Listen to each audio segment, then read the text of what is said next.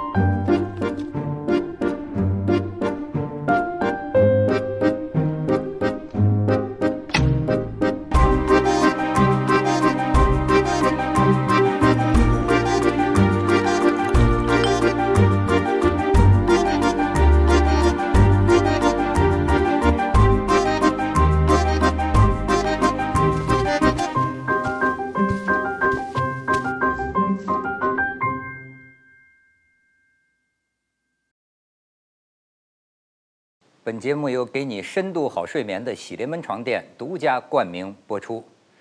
呃，跟大家讲实话啊，呃，我们这个上下集呢是一气儿录完的，所以这就是聊天啊有意思的地方，也是为难的地方。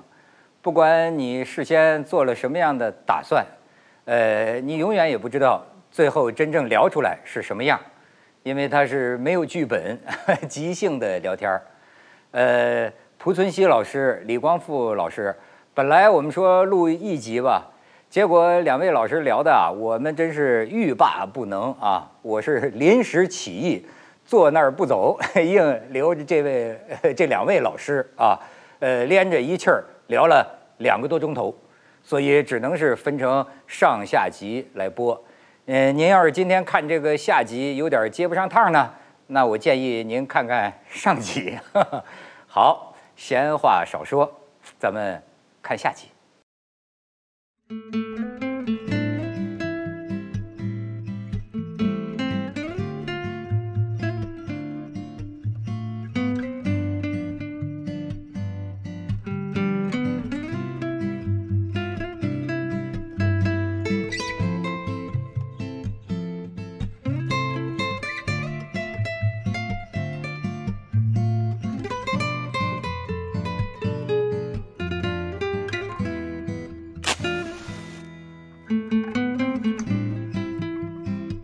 说这要是探索到这个程度哈，包括咱们刚才讲的，在一个细节上千锤百炼。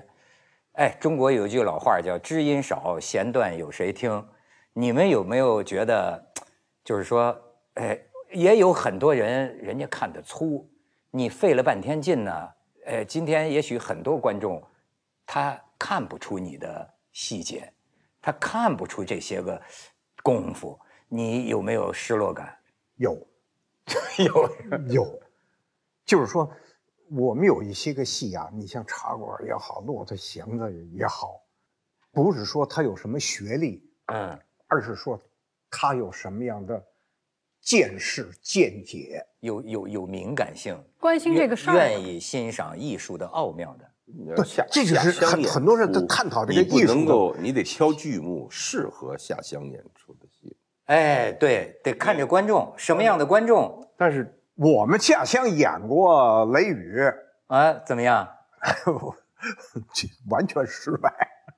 我觉得好像看戏剧的，是不是多少得有点阅读文学的？对，您比如说，我还是刚才我要说的这个题目，就是说北京人艺的定位，当初儿艺定位毋庸置疑，儿童对青少年，这个青年艺术剧院。对于青对对应那个群土群落是青年人，北京人艺呢，当时给定位叫做知识分子的剧院。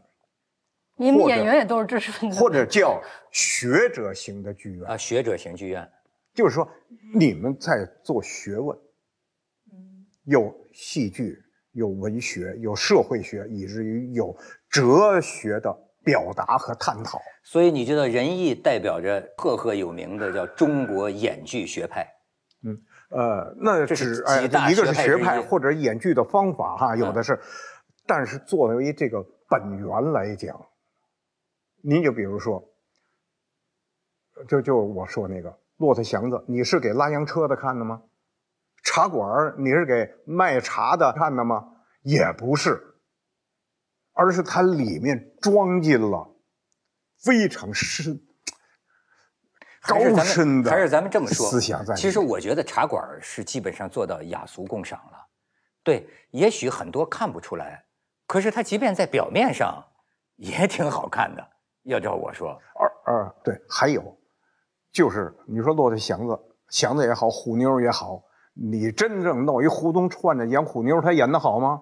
演不了。对，你得是演员，得是知识分子，你给予这个人物注入了你的社会学、文学，甚至于哲学的思辨。这个你你刚才这么说啊，容易进牛角尖儿。嗯，会会会，就是学者型也好，知识分子呀，等等等等。其实我们的戏剧要要在一个。一个一个水准上去解读社会，你的位置要高一点的去解读这大地的芸芸众生。嗯，啊，你在匍匐在地上去解读和这么解读是不大不大一样的。我们希望我们对于自己生活的解读，我们也希望看高人的文字去启发我们。我们自己演的这个戏。希望能够有一个比较、比较大家伙共识的一个角度去看自己，没有高度一定看不明白的。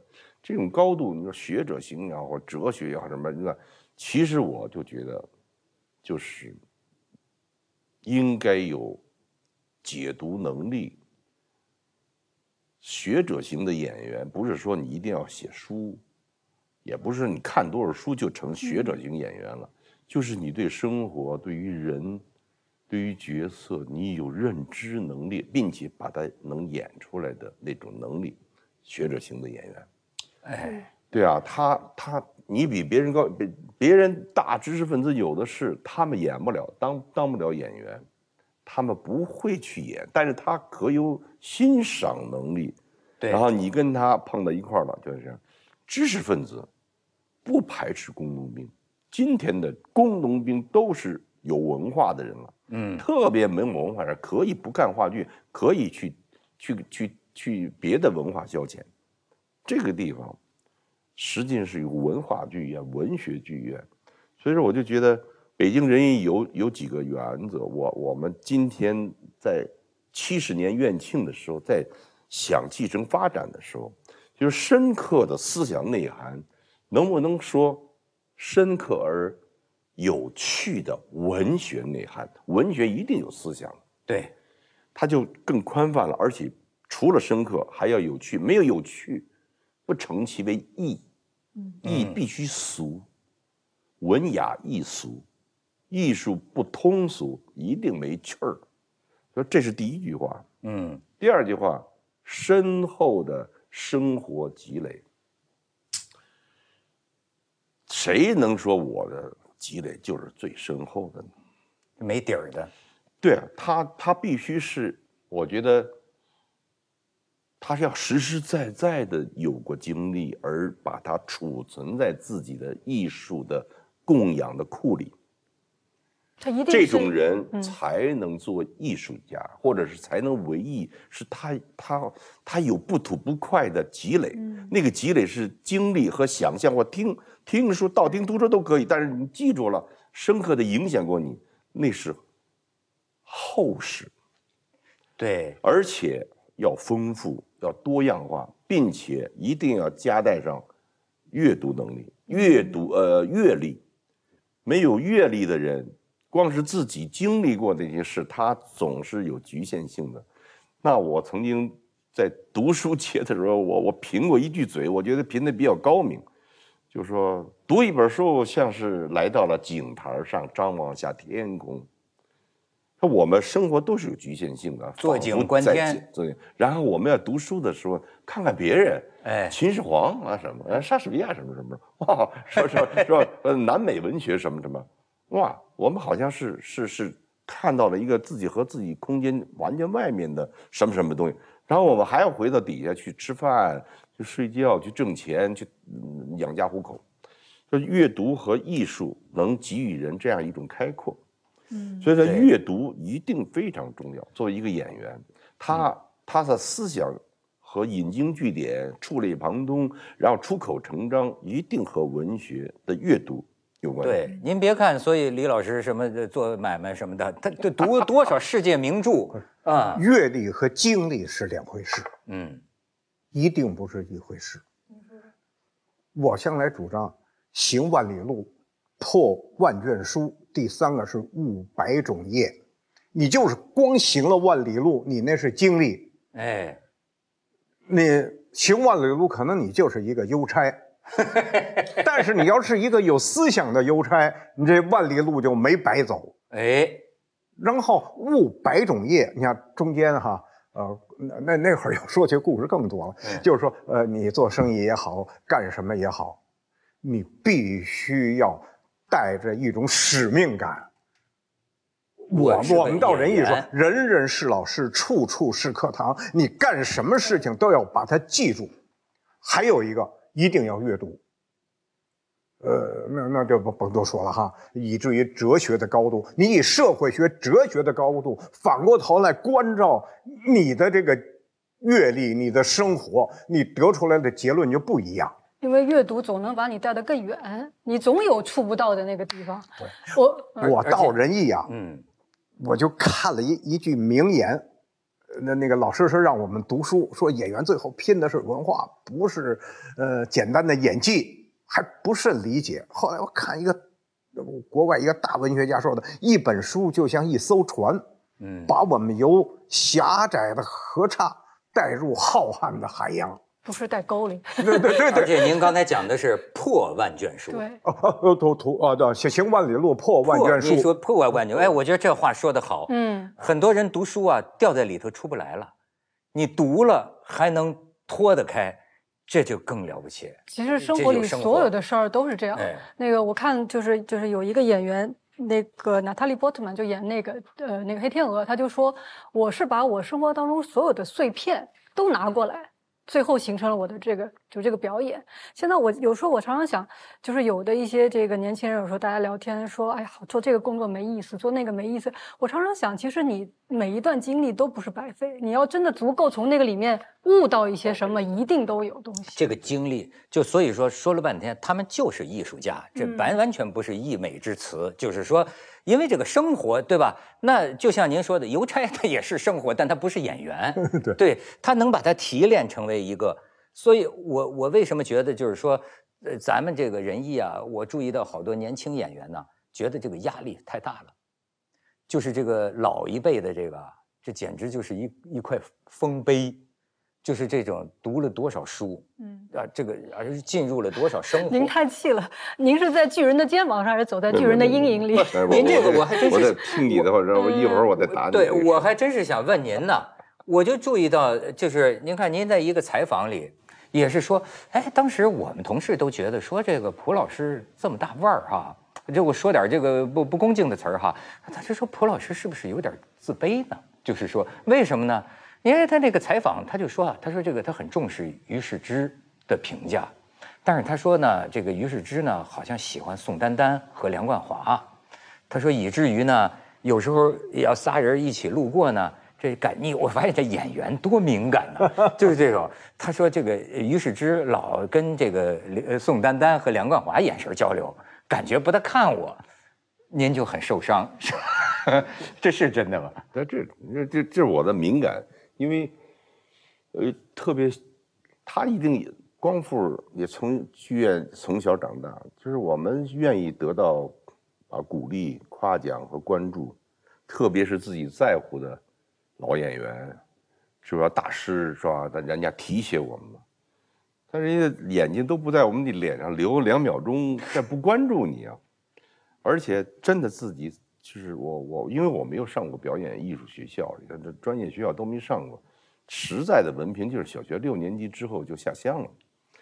就是我我自卑感确实是，他不仅是我们许多许多演员和几班学员的导师苏民老师。苏民老师啊，没没没。哎，您是跟您父亲身上学的多？你还用上什么班吗？还是跟其他老演员身上学的多？其实呃，引路一定是我父亲对我的引领，但是一定是剧院里的各个各个老师对我的影响。然后我看过他们的东西，不懂的时候就看过，懂的时候他们都不在了，然后再去反刍或者去想。你比如说这十多年来，我一直在学老戏，就谁的戏我我也我看看能不能那于之的戏，咱们也学一下，那就那就演一演一演。林连坤老师啊，我说反正都都都去学他们的戏，嗯，学他们的戏获点获得一点东西，但是，嗯。我觉得路，呃，前辈们都走通了，你还得从起点走。你是坐车走还是自己迈着腿走，还是光着脚走？去去经历这种历练，吃苦啊，吃苦当然的了。要然后上当受骗，走弯路，可以。我们那时候怎么可能一下就对呢？可是，石之老师也好啊，这些剧院老前辈在底给我们鼓掌。现在回想，您那是三十年前的事儿了。我们那时候哪儿哪儿对呀？我们今天觉得自己好像有些地方是对的。那时候，但是他们的鼓掌的姿势，我是记得的。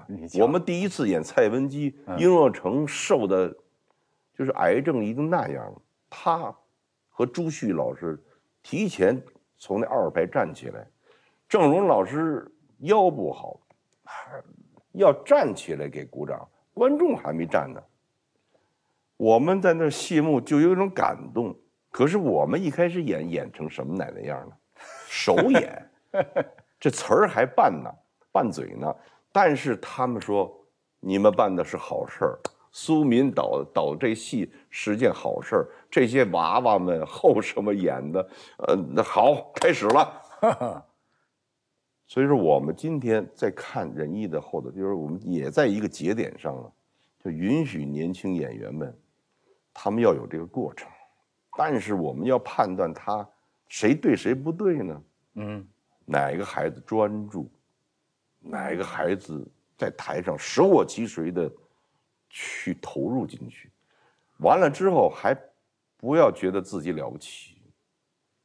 然后生活中间也好，就是戏之外，你自己对生活的态度和对自己这个事儿的从事的专业的态度，和你进入了，你进入那时候你不对我得尊重你，因为你用生命、用你的脸面、用你的尊严在掏掏心窝子演戏，谁都得尊重你。你演的不好，我不能够。发出什么声响来，或者是，就这这就是以表演艺术，它是用生命在表演的，但是它可能是不对的。如果说他要是成器，这个他一定具备这点投入、专注，然后自省，会懂。所以说刚才你说悟悟什么百业是吧？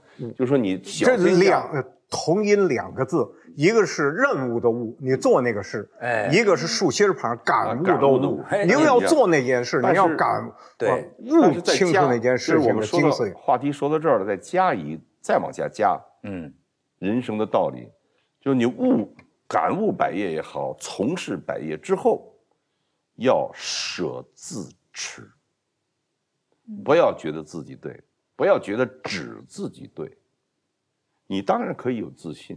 在表达的时候，你就真诚的表达，错对没关系。嗯，就是你真诚的时候，人家也也会觉得啊，说的不对，但是他是真的，这就可以交的。嗯，这是个交往的人，呃，老是藏着掖着的，那没没一句真的，不实诚，他好像不不不对，他好像也没错过。嗯，但是好像不能够交往，这人不好不好交往，对。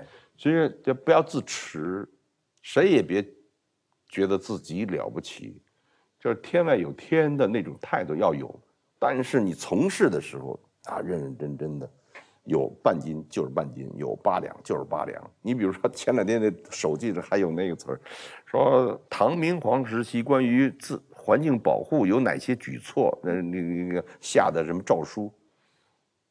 那是那被任聘的那个人就说我不知道，他就被任聘了。好些人编的人就都不被任聘，他就说你得说老实话。表演这行是不是老很老实一种对对对，你不老实，在台上炫炫技。他说特别演员要真诚，不管你成多大腕儿了。所以刚刚真诚这是最可贵的。刚刚去世的谢延宁阿姨，不哦对，哎呦好，她比天烟老师前后。一块儿去，很多人，但是谢英阿姨啊，人都不认识。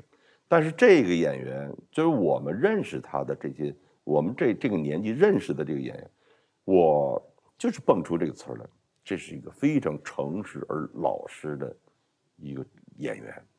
他不温不火，绝对都对的。曹禺先生不容易啊，没有任何人评论说曹禺先生说谁演我的戏演得好，没有技术，只有谢延宁。曹禺说：“你演的樊姨是我心目中的樊姨，我也是哇，我们看了啊，太棒了。但是不哼不哈的，不争不抢不战的一个一辈子的一个，他自己长得条件不是特别出众，个头不高，脸是方脸，但是眼睛很有灵气，很漂亮的眼睛，可以演朱莉阿姨的 B 组，老演 B 组。”然后他演的一些角色也也是称道的。你演祥林嫂，谁能演过他？比电影气质，嗯。而且他又是大家，他的公公，呃，他呃，他们家他们家那个他是他的丈夫李畅，李畅谁？李鸿章的孙子，他是孙媳妇儿。对呀，哎呦，他在这个大家族里面，大家族，他有学识，要要读过书的女人，但是他真的是。我也觉得他的老是来源于他一觉得自己长相啊，什么个头啊，或者什么，跟朱琳阿姨也没比，跟狄星阿姨也没法比，跟剧院的这个呃那那舒秀文大大演员来，他怎么能比？人家就找到自己在剧院的位置，但是给一点光，就是一片灿烂的世界。这个相貌到现在还很重要吗？因为。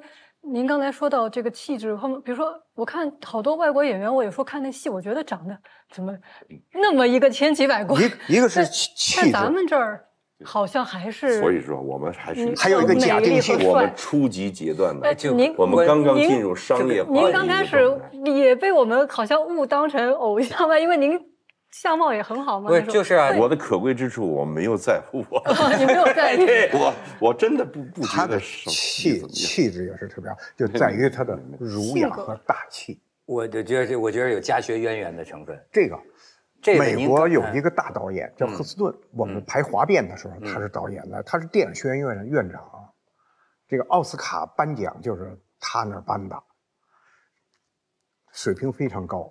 我们后来跟他有一个座谈，嗯，就给提了很多问题，其中有一个问题就是说，你也看了一些中国的戏了，嗯，呃，说您觉得中国男演员欠缺什么？因为我们华变都是男演员嘛，嗯，问霍斯顿的是吧？啊，赫赫斯顿，赫斯顿，赫斯顿，赫斯顿想了一下，他说了很长一段话。雍若成给翻译，雍若成说：“哎呀，他这个话还不太好翻译。”他说：“姑且就叫书卷气。”哎，哎呀，我觉得说的太对了。这还是个文脉上的事儿。嗯，对，就演员他的修养，哎，这个修养就太全面了。你。呃，我有时候我也跟跟学生说，也是说啊，你演这个演那个，包括塑形什么的啊，老老找那外形。我说那你们给我演一个儒雅，我看看。这这这儒雅怎么办呢？儒雅那得我仆哥。啊啊，他样貌常常是灵魂的样子。哎，你必须要铸炼自己的灵魂。这个还真是，您就说到这个灵魂深处，包括您刚才讲这个谢谢阿姨哈。这个能够说，其实干这行的，对于这个名啊，我记得我听这个何冰还讲这个蒲哥啊，何冰就觉得就是说，蒲哥当院长的时候，说他也是如日中天的大明星了，但是呢，一当这院长呢，就是怎么说呢，很多 就要做牺牲，是不是在外头和里头，你你你有过这个得失吗？考虑吗？一开始有，后来慢慢慢慢就觉得，那呃，这是我，你俗话叫命，我就只能这么样，这么做是对的，或者是只能这么做。要完全去想那个，我也做不好。我确实觉得我，你细数我拍的东西也没有怎么那么好，而且。舞台是能够做主的一个地方，那个地方演员做不了什么主的，所以说我就拉倒吧。就是另外一个，我们是提前一年做计划，电影电视的那种活呢，都是头一个月找你就不错，全都没时间了。你说仁义的这个很多演员这功夫，我认为在外头电影电视、综艺娱乐，嗯，当当个明星很容易，对不对？挣钱也很容易。你说这个，这难道不是个很现实的问题吗？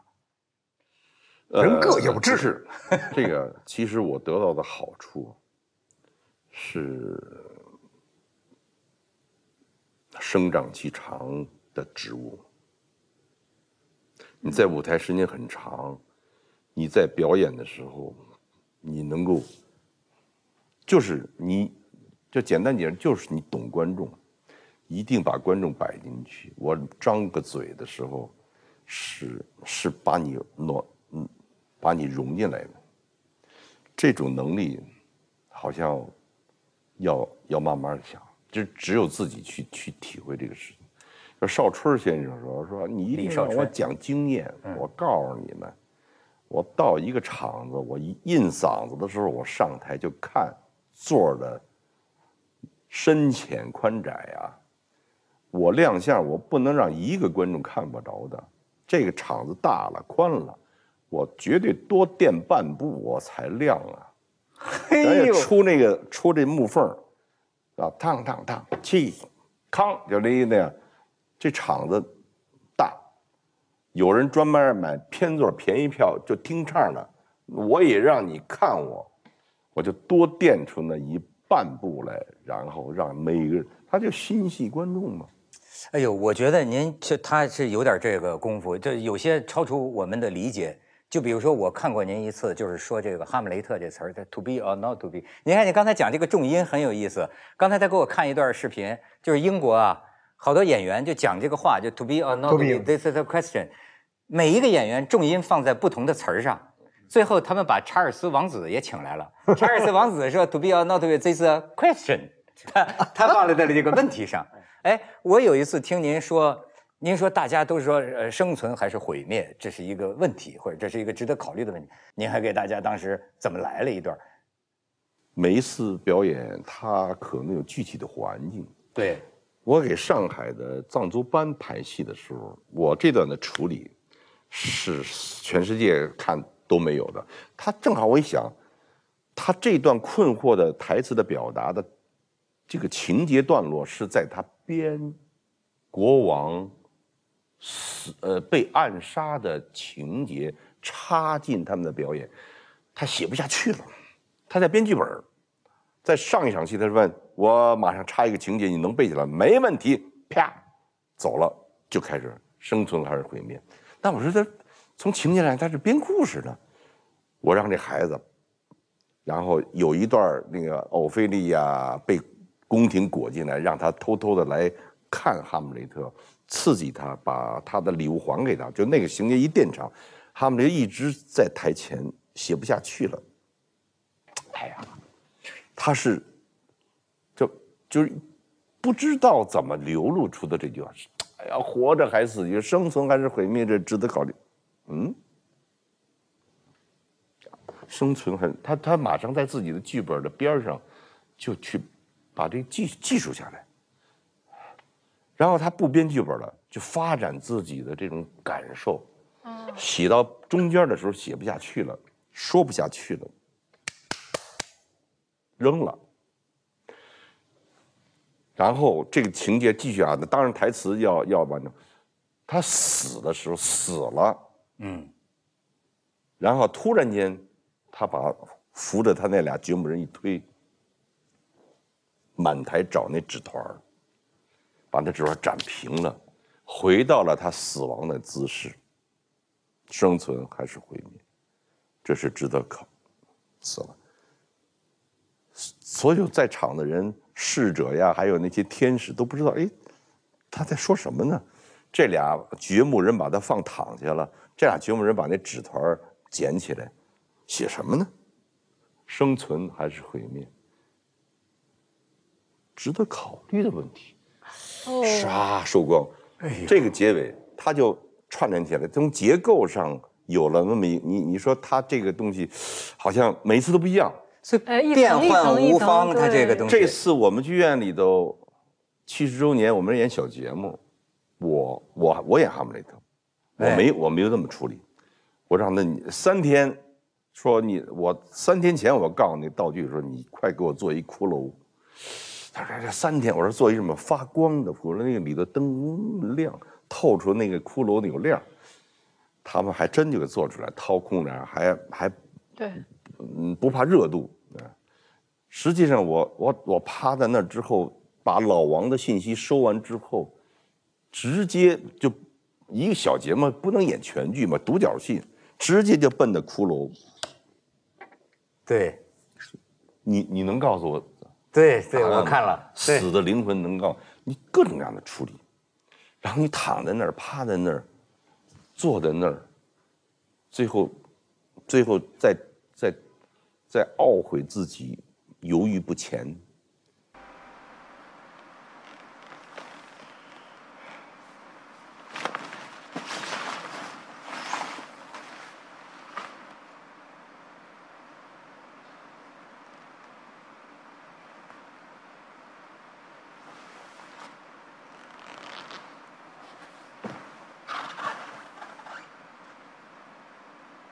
生存还是毁灭？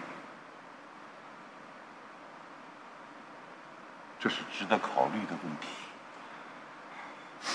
默默忍受命运残虐的毒箭，还是挺身反抗并结束这无涯的苦难？这两种行为哪一种更高贵？死了，睡着了，什么都没有了。要是在这样一种睡眠中，我们心头的创痛以及其他无数血肉之躯所不能避免的打击都可以从此消失，那正是我求之不得的结局。死了，睡着了，睡着了还会做梦，对障碍就在这儿。因为一旦我们摆脱了这具腐朽的皮囊之后，在死的睡眠里会做什么梦？这不能不使我踌躇顾虑。人们甘心久困于患难之中，就是为了这个缘故。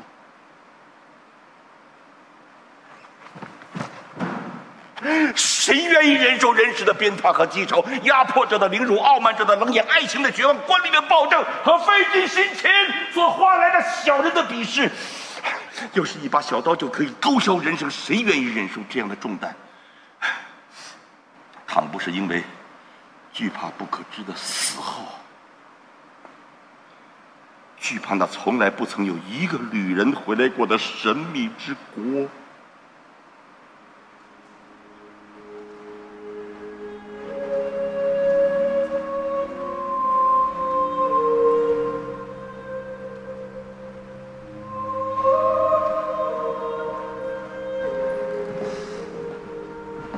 正是这种惧怕，麻痹了我们的意志，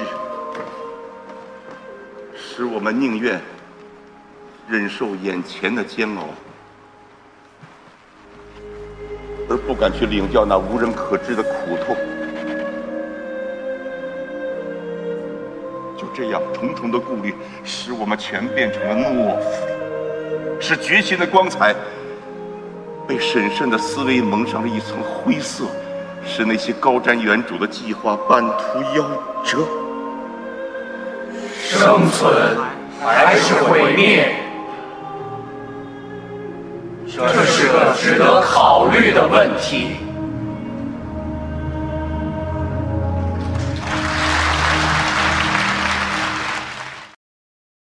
因为想的太多而丧丧失一切的机会。人是因为死亡的国度，犹豫葬送了一切，你是这句话。死亡的国度没有一个人旅人回来，嗯，死亡明明看着他还在，但是他已经死了。我们去给他鞠躬。这几天我们老老在送别人，对，生命就是这样的。但是我昨天还在谈，说死之后是真的死吗？有灵魂吗？我曾经做过这个，这是哲学问题。我想，我想去捐献遗体，哦，家里不干，因为我我犹豫不决，我也就没有去签那个嘛。那个签你签了，家属签不签？得家属同意才行啊。所以说，你看咱们有犹豫，就因为那个死亡的骨头没有一个人告诉我们到底是什么样。后来天星老师去世的时候，我还给。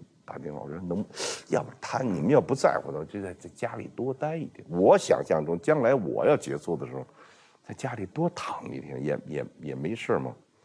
就是这个，咱们很快的就给就送到那儿去了。哦，送陈忠实老师的时候，他把所有的衣服都穿上，那个领子落到这儿。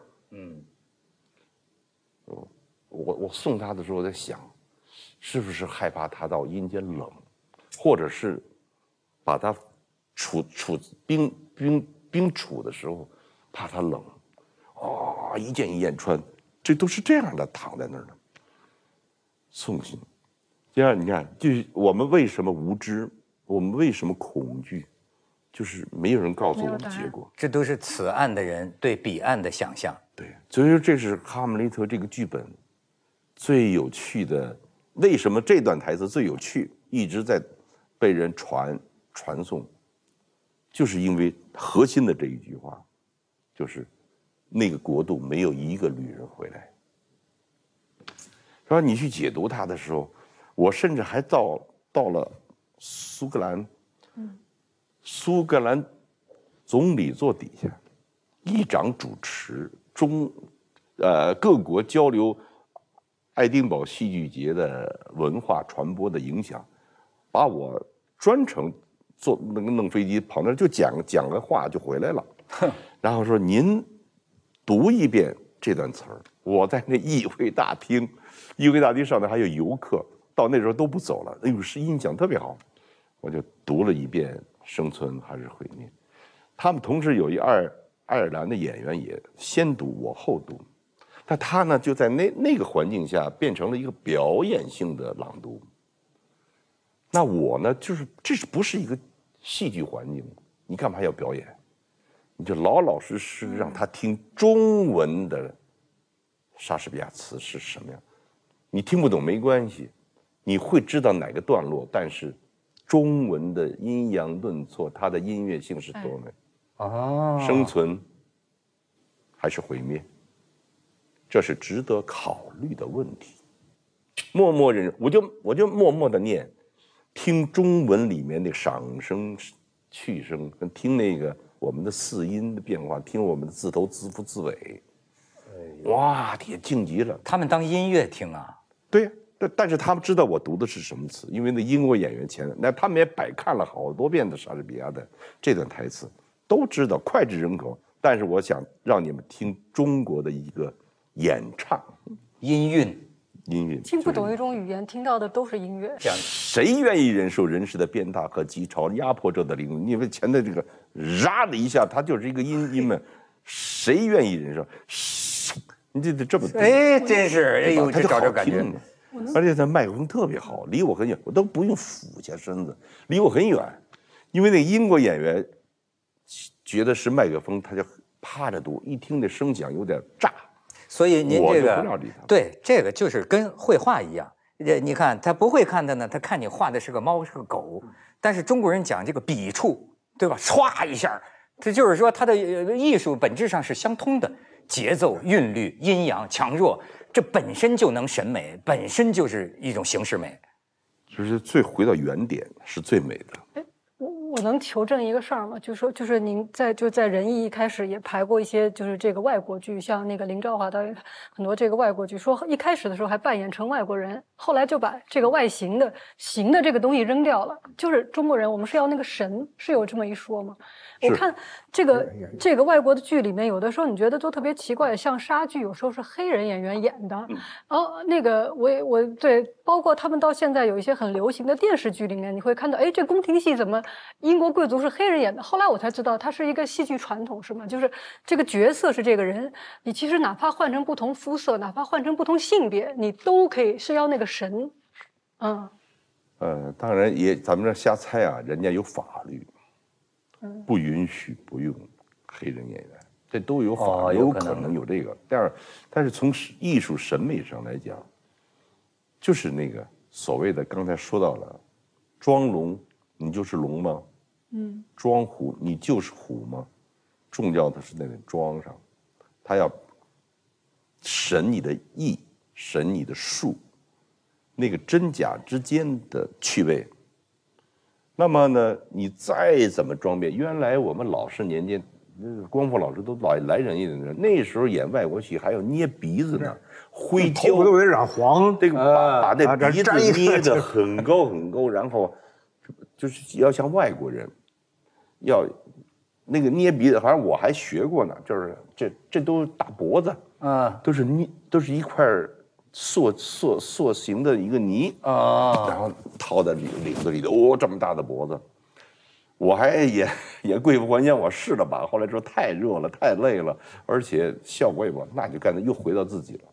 是，就是形式一眼就看到了，意识可以延长你的审美经验，延长你的想象和。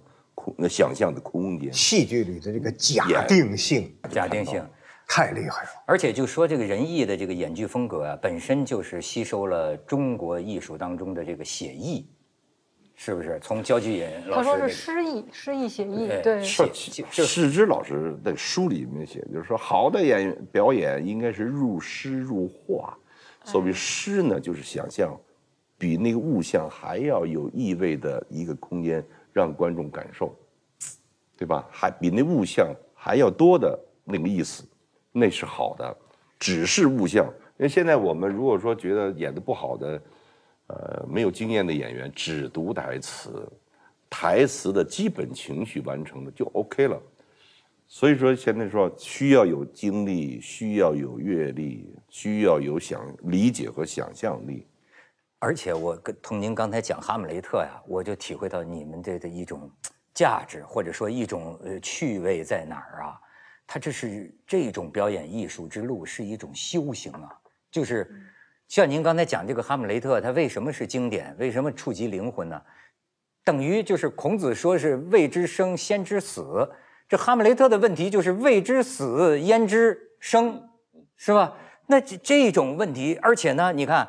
随着你的生活，我记得您还说过一次，说这个影视剧啊，它就是一锤子买卖，它不能后悔了，演完一次就播了，对吧？遗憾的艺术。对，这戏剧你看，最近一段时间也的确，仁义好像是一个时代的一个落幕一样，有一些老人呐，你看，就很多这些生活经验触动了你，然后你再站到舞台上，你说同样一段《哈姆雷特》，嗯，就代表了你最近你对人生的一个感悟啊。在这个意义上，一个表演艺术家，他也是一个诗人呐。我忘了是牛兴利啊，还是郑荣老师啊？他是演最后一次是演演雷雨，还是演什么？演七十岁吧，七十几岁。他说：“我之前演的都是错的，或者都有毛病。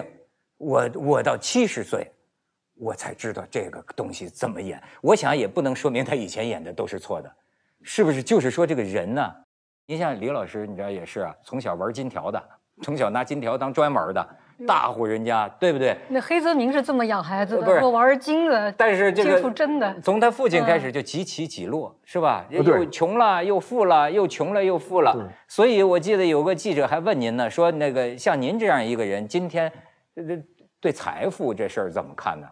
或者说咱就说对人生吧，这事儿，就是对财富的认识啊。其实这又是往大了说，又是一个哲学命题。嗯，你看现在说呃，有人说啊，我将来会有一个呃豪华的别墅啊，我想挣多少多少钱，幸福的生活，这这不一样。我我们做演员的，就其实非常在乎我能够完成的角色，然后放到那里，很像嗯小孩捏的那橡皮人儿，兴趣都在这儿。我尽量的把它完成好，兴趣都在这儿。将来说起，而且想起每个人物，你看刚才我我演演过的吧，这个那个那个，我我我常常呃想起来会跟他们对话，而且是如果再演，我会这么演。另外一种新的处理，那这个兴趣就大了。我我觉得这是财富。嗯，那另外人说，呃，希望记住啊，你你这个演员这个名字，我说。不对，我是最重要的。我希如果他们说记住了我演那几个角色，我就特别高兴。然后我会跟他们交流。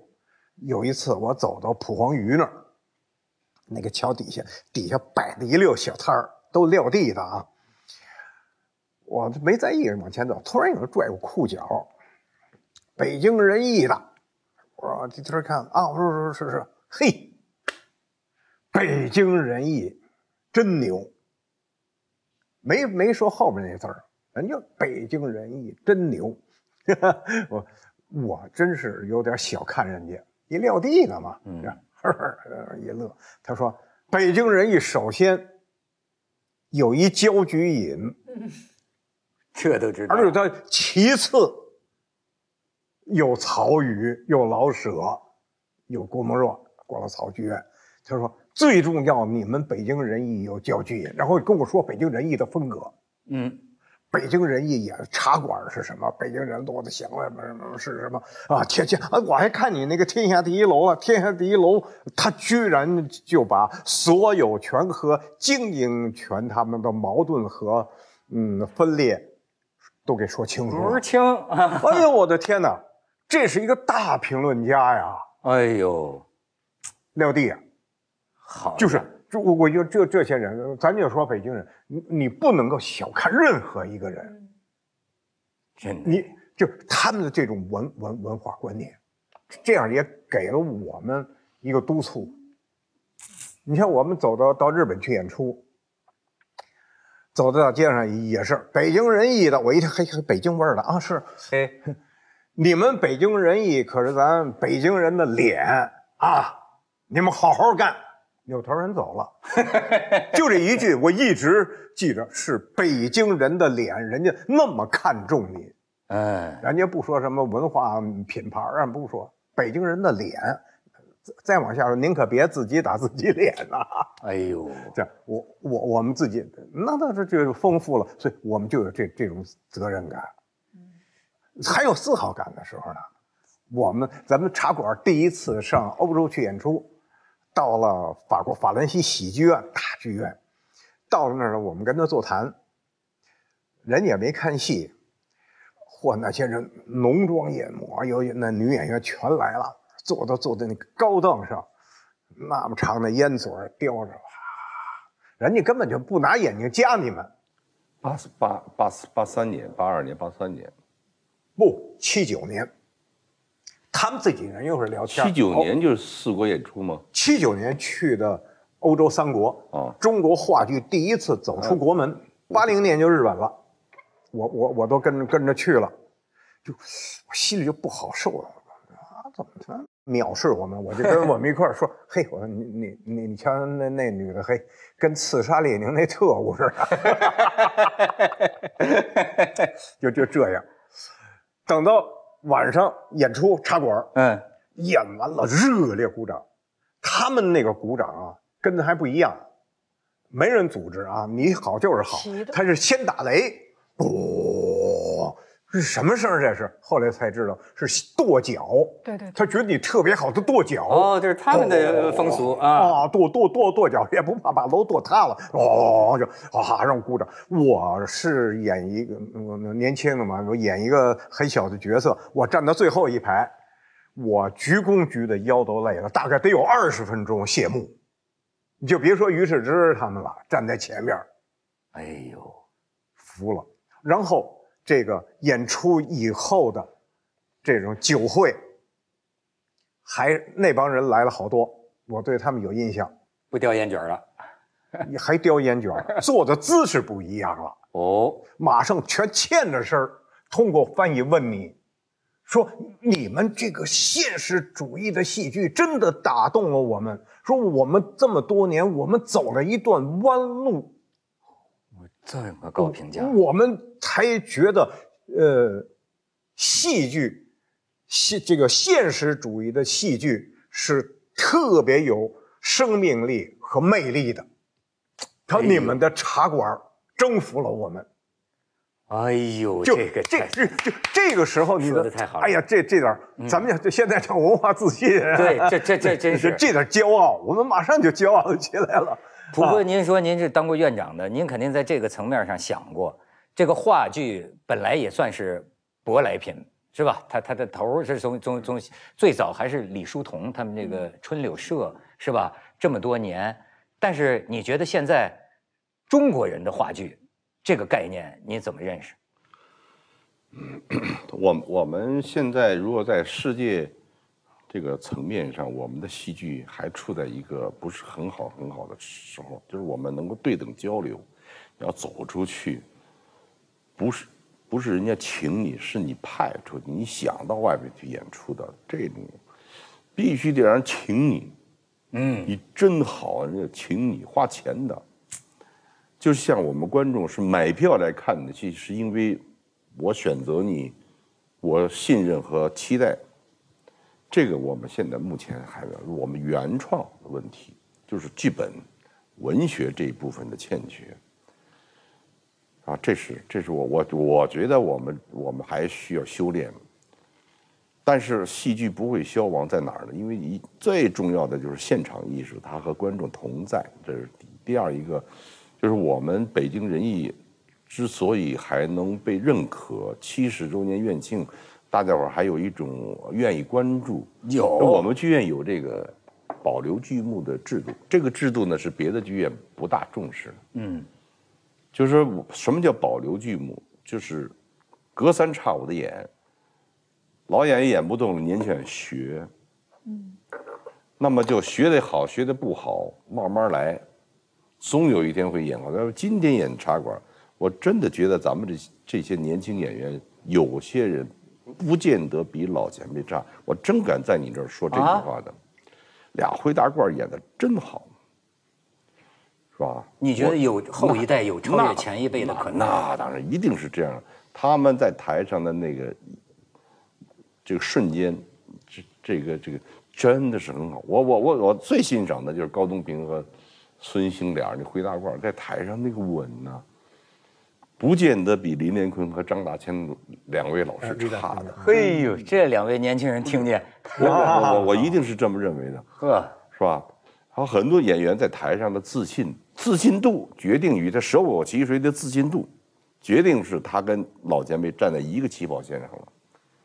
说真的是我，我觉得他说的是。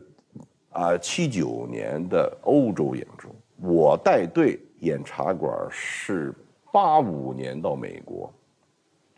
我们完成的老前辈未完成的事业，就是他们都到了演加拿大了，因为外交的问题，美国不去，返回来了。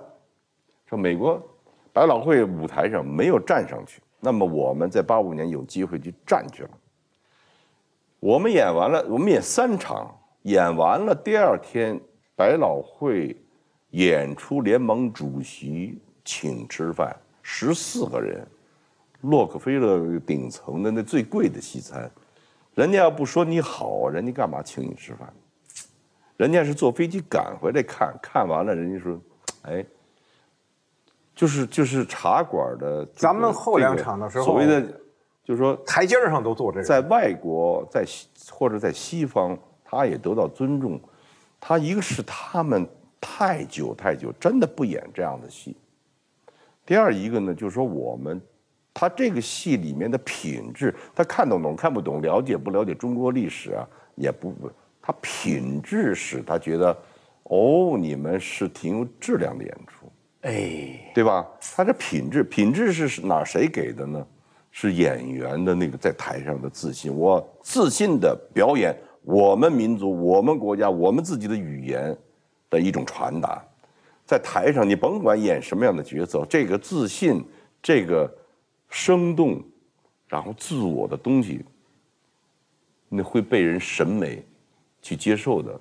去摄住他，或者是感动他，他听不懂，因为因为那个字幕啊，我们也有歉疚。将来再演出的话，我一定希望再，因为这个字幕还是英若诚先生翻的，那不是翻译剧剧长太长了，太长，对，剧长太长，但就太长时间停留在字幕上，看要字幕简练，然后精彩的简练，然后要更多的把眼睛留在表演本身上。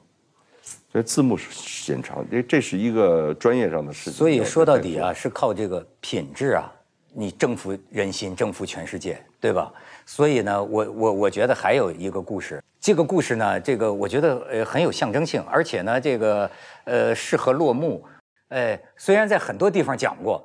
但是我印象很深，嗯，就是这拉大幕的段子。杜广沛先生，对，他他他他很有意思，你给我们讲讲，很很多观众都没听过。这这拉大幕的这个吧，这只是一个小段子，哎，多了去了。哎，您给我很多讲讲，哎，服化道，呃，音响各个部门就给孩子，别说演员了。洪师傅的段子好听，哎，您给我们讲一个，说这个演智者千里必有一失，六十年代初，嗯。然后演这个奥斯托洛夫斯基的作品呢，然后这个道具布景说得有一个雕像，这雕像这光有图图片啊，他也不会做。然后俄罗斯大使馆一听说你演你们北京人演奥斯托洛夫就，哦，大使馆请这个导演啊，主要演员到那儿去做客。哦，啊，还没排练，就还没演出来呢，就做客，一下就盯上人家的一个雕塑了。说这雕塑能不能借给我们演出？他说：“no，这是我们的国宝啊，那个人王不能借。”他说：“借可以，但是你要还。”借来了，怎么做出来呢？洪师傅就把几天就给还回去了。然后他们在底下一看，哦，这就是我们的雕，比我们的雕塑不差的。他就是那纸活啊，红白喜事的纸活那洪师傅是那这。一把刀的纸，他用那个最细的铜铜丝把它缠缠，然后就贴片贴片贴片，然后把铜丝杆拉断，那铜丝就那那扣了吧，就这这可以还回去了。他就在那个铜丝的那个形状上，再把它一合，就变成了那个雕塑，一模一样，轻轻的摆摆在那，一模一样。洪师傅，人家他他在那个这个。接接的时候不损坏一下，没有一段刀痕留在人上头，人家那是国宝啊。他拿那个铜丝慢慢慢慢缠缠缠缠成那个，然后没使劲的地方，等于拿出去之后再摁摁摁，再再再凹进去一点点，等栩栩栩如生的一个纸活的一个雕塑摆在那个台上。人才啊！这是这是我们人借借完以前他是做烧火的啊，要烧火指人指马。对对对。他这参观故宫，中式罐啊，一沓子纸，黄标纸在在左边兜里，右边都是空着。这儿看你一绝杯，拿出一张来，啪，他不画，叠叠记号，叠完搁这边了。到那边又看你一鼎，青铜器叠叠搁这边了。要看你一瓶，拿一叠又搁这边，这边纸没了，都跑这兜了。扭头回大楼工厂了。就刚才看的那些，时间不长，全给你亏出来了。亏出来了以后，是铜的，青铜的，而且带历史包浆的，差不多一米开外，你看，你分不清楚真假。他做了个是什么材料的？他做的是纸的。他全用纸做的。你看着就是青铜的。你看它就是青铜的。天哪，那是平。那个它表面那个釉的光泽都有，有这功夫，我一想可以外边挣钱去了。等我们换布景的时候，就那么大一香炉，拿手指头一勾走人。嘿，都有绝活，各这这是现在绝活，就是我们那个去去世了。现在道具，嗯，就是学院派，就是也不没人教这个了，那都买去吧，买完了就搬道具，这俩人沉的呀。那个原他们那个纸活的。红是纸活，一人拿走了，我说还拿还拿别的，就就。哎呦，你像服装啊，服装，姜文山姜师傅，姜师傅那是一绝啊！我不知现在还有谁能够传承下来了。人家从来不用尺，不用皮尺，嗯，做衣服眼是尺，他夹着包走大宅门的哦，往那一坐，把这个他主要做女活啊啊，他出身本来就是裁缝，呃，本来就是裁缝哦，后来是到了我们剧院。但是他有这么一绝活，嗯，夫人小姐来了，往那儿那么一坐，给他倒一杯茶，一边喝茶一边聊天，心里尺寸全有了，都不带拿笔记的，也不带量的。啊，量现在量说人家男女授受不亲，千金小姐，您拿皮尺量量胸围，再量量臀围，给你踹出去，成性骚扰了。这是不是跟导演的要求也有关系？就他会，我看了有一段说，这个焦距演新人那个时候对这个道具的这些，就说你们是不上台的这个演员。对呀。说有一次他呢，就是说这个背景是个铁匠铺。然后呢？那他里头要有一个人弄个声音，就那么敲，就是隐隐约有这个声音。我们老他排练一听说哪个打铁的给我出来，然后出来一大姑娘，她对人和蔼一点，说你这个打铁敲的不对，说你明天去天桥看看打铁什么样。人家去了，去了说哦，打铁原来是第一下是轻的，他找那个地方，第二下是重的。他不知道的时候就咣咣咣咣乱打。对他得把连这个声音都必须搅对了。那您这有绝活也是有严要求。呃，对他，他一直琢磨琢磨这个事儿，所以他做的这个衣服极其合体。那个炉荡火种，炉荡火种，哎，是个这是是这个沙家浜的前身。对对对，阿庆嫂头一份，阿庆嫂是赵艳霞，哎，做了一小褂京剧团老做戏服，他不会做现代服装，嗯，怎么也不合适。说前面老撅着，怎么都不合适。说人也有一个这个姜师傅，你们找他去也是啊。到那一看，你走吧，行，裁出来穿吧，怎么都合适。哎呀。这这这都是都是绝活，怎么这仁义汇聚了这么一帮奇人异士啊？哦，对，好家伙，那那这是行行出状元啊！过去都叫呃舞台工人，不对的，这都是艺术家，舞台艺术家，舞台艺术家，杜爷，这杜广沛啊，都都都叫杜爷，杜爷，杜爷打解放以前就胡景片拉大木的啊，这个就是说的蔡文姬，我在底下看真是。把我给震惊了。文姬归汉，最后归汉那一场，蔡文姬站到天幕那儿，往台口走，音乐缓起，当当当当，大气优雅，一步压步往前，越走越急，越走越急，音乐也越来越急，大幕缓闭，一点一点闭，一点一点闭，然后他走快了，大幕唰。闭的也快，最后他疾步走到台口的时候，音乐到了华彩，到了那个高潮，哇，这大幕就闭上了。我还荡了一下。大大幕急闭啊，对，因为他有那惯性啊，哗就闭上。他甩啊，闭了以后还要甩开啊，荡开啊，自然他他他对啊，他他有那惯性，咵又荡开。这个就让你看一下蔡文姬的蔡文姬归汉。哦，还有一个追光，最后哇下来，观众是热烈的掌声，这就相当于电影电视里边的那升格慢镜头。他这幕怎么拉成这样的呢？对呀，我就把我给折服了。哎呦，我这这幕他怎么拉的呀？我就跑到后台去了。第二天我看他怎么拉幕，嗯，他就弄了这么高这么高一凳子一椅，他得爬上去。这个龟汉子一点一点跟着当当一点一点起，然后逐渐由徐呃由由由由由由那个慢节奏到中节奏到紧接着当当当当一把倒一把一把倒一把到了高潮，当这个木就要击毙的时候，他蹦起来了哦。一用身体的重量把这个木绳击毙，然后他整个人是趴到地下的。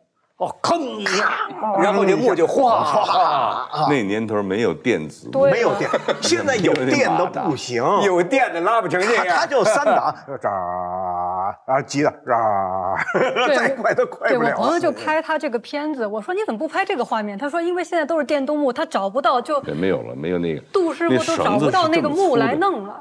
对，这么粗的那个绳子，所以我刚来剧院的时候，那个还是这个呢。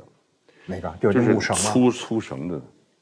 你想是是九九年大修以后变成的，那现在完全的电动木。后来你就你得琢磨这人，我们当演员就爱琢磨，为什么他能拉这么好？哎，他是奇人，奇人，奇人，奇人做事儿有一个特点。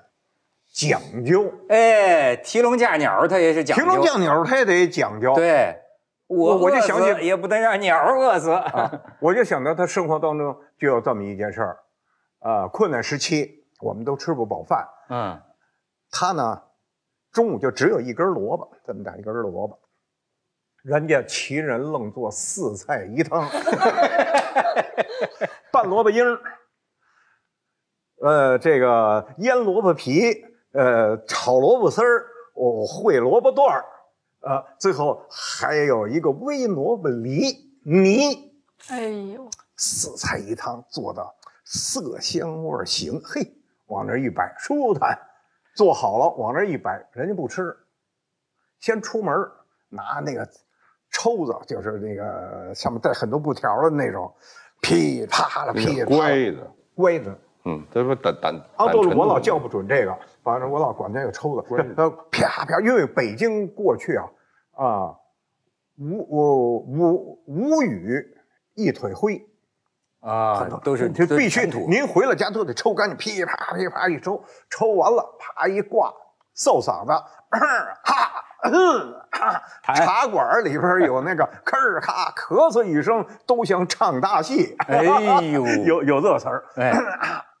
清气上升，浊气下降，扭头回正襟危坐，四菜一汤吃那根萝卜。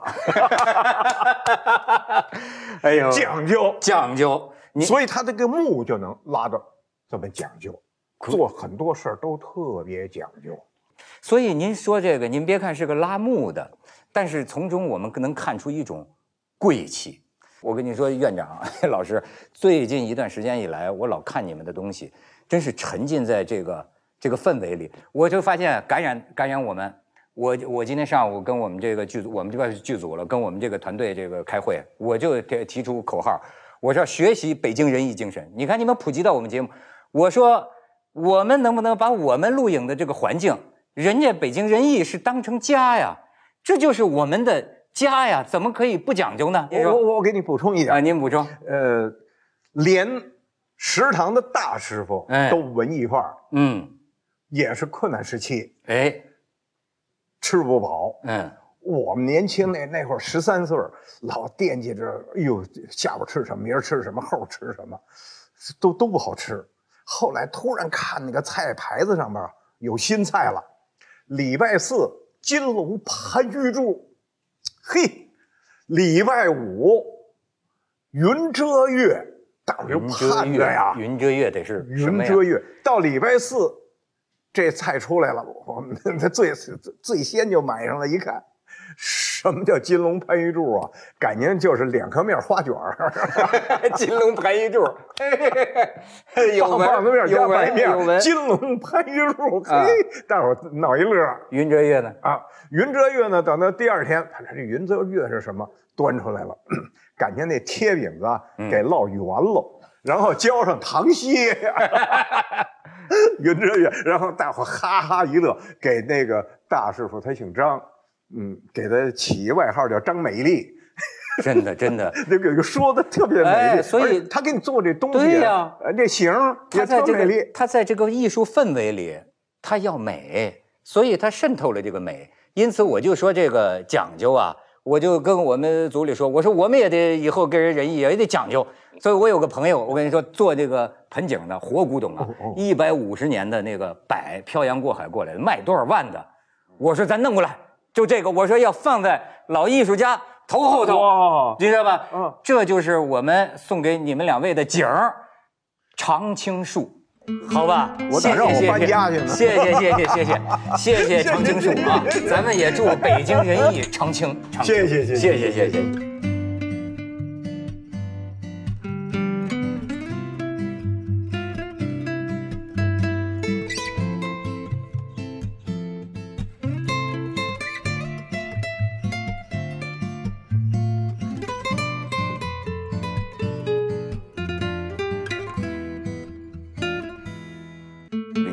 菲利亚，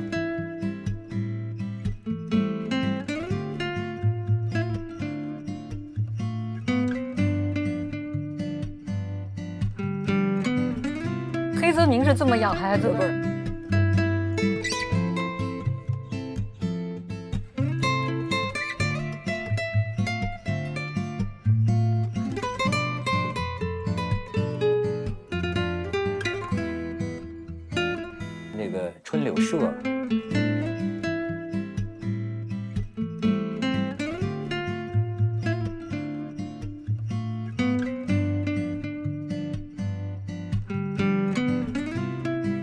奥斯托洛斯基的作品呢？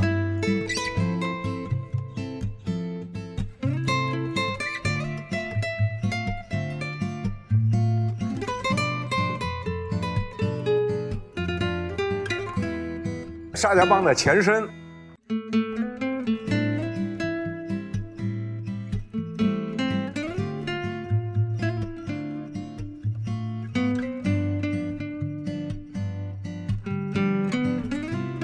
鸡归汉，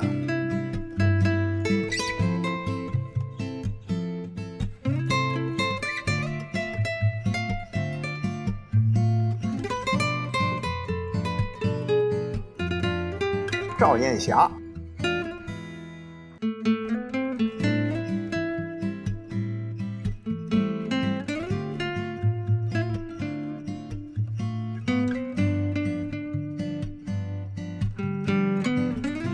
邵春先生。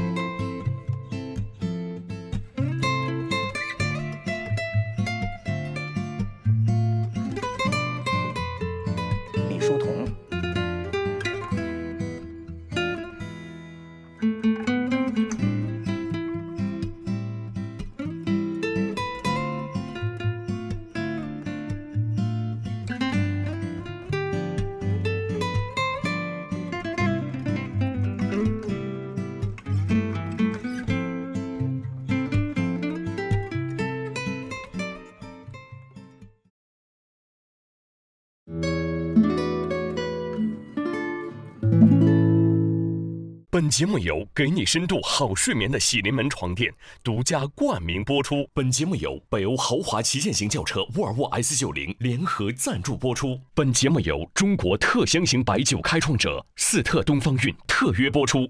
你的热爱正在热播。